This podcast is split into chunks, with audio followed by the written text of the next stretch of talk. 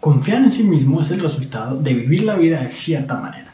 Las personas que muestran más confianza hacen ciertas cosas, incluso sin saberlo, que de alguna manera u otra generan autoconfianza en su mente automáticamente.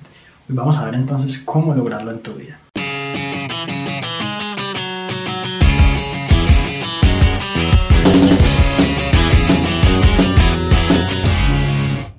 Hola, mi nombre es Juan Sebastián Feliz y entonces vamos a ver alguna lista de cosas que podemos tener en cuenta para crear una confianza total en tu vida a partir de hoy. Y lo primero que vamos a tener en cuenta es que pienses en qué es realmente lo que quieres lograr. Cuando sabes lo que quieres, tienes mucha más confianza y de hecho la demuestras. Las personas que, que se ven confiadas de sí mismas saben lo que quieren, saben a qué es lo que van a ciertos lugares, saben de antemano qué, cuál es el resultado que desean, por ejemplo en una reunión o en, o en una interacción social. Si tú no sabes qué es lo que quieres, si tú no tienes claro como cuáles son tus objetivos, es muy fácil que tu mente empiece a generar dudas, que tú empieces como a titubear ante los demás, que te sonrojes o que incluso te sientas mucho más tímido, a diferencia de cuando tienes claras las cosas. El segundo paso para generar confianza en ti mismo es empezar como lo hacen los bebés, con pequeños pasos.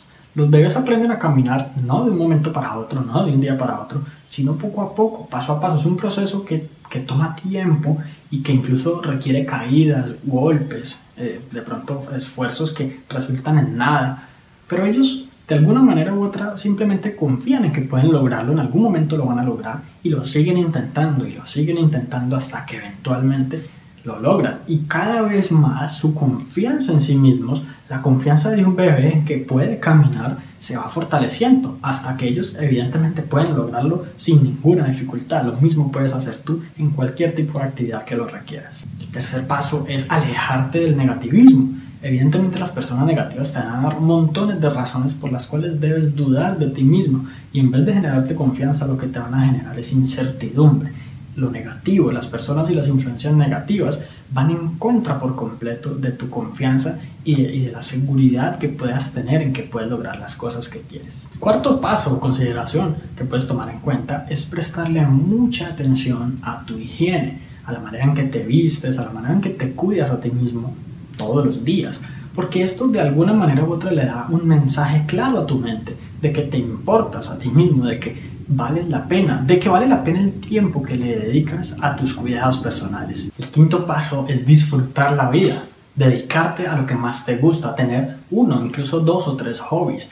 Porque cuando tú haces las cosas que te gustan, eh, te sientes mucho mejor, te sientes mucho mejor contigo mismo, tu autoestima inmediatamente aumenta. Cuando las personas solamente se dedican a trabajar o solamente a estudiar, sienten que su vida no vale la pena y cuando uno siente que la vida no vale la pena, pues qué confianza va a sentir en sí mismo, qué confianza va a sentir en que puede lograr sus sueños, en ser feliz, en llegar efectivamente a esa vida que tanto desea. Y puede ser algo tan sencillo como que tú decidas como qué actividades te gustan, incluso si no las conoces, que empieces como, como a investigar o a, indagar en cuáles cosas son las que más te, te, te hacen como feliz, te, te, ponen alegre y que empieces a dedicarte a ellas como de manera consistente, que prácticamente te dediques como una vez por semana, una vez cada 15 días o una vez por mes y de pronto tienes un horario muy apretado, pero que lo hagas como planeándolo y sabiendo conscientemente. El sexto paso es uno muy interesante y es liberar el artista que hay en ti. No hay nada que te llene más de confianza en ti mismo que ser un artista en cualquier cosa. Prácticamente todos tenemos habilidades y talentos únicos que de, alguna manera u otra tenemos que aprovechar para poder sentirnos mejor con nosotros mismos. Para algunos es la pintura, para otros es la danza. ¿Quién sabe para ti qué sea lo que, lo que te llene como de creatividad? En mi caso, por ejemplo, es el diseño gráfico. A mí me encanta y pues todo el tiempo lo practico. Entonces la idea es que si no lo sabes, si no sabes cuál es tu, tu fuente como de creatividad máxima, empiezas a experimentar, empiezas a pronto a tocar un instrumento musical o a hacer diferentes cosas, porque en el momento en que descubras cómo puedes ser realmente artístico y creativo, eso te va a llenar de una confianza que no te imaginas el poder que te va a dar en tu vida. Y el séptimo paso es desarrollar una habilidad única, especial, como por ejemplo aprender a armar el cubo de Rubik o aprender a tocar piano o cualquier otra cosa similar.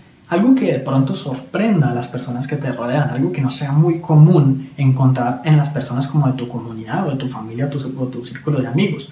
Cuando tú eres capaz de sorprender a otras personas con un talento especial que tienes, ya sea un talento innato, un talento que has desarrollado poco a poco, tus niveles de autoconfianza se incrementan exponencialmente.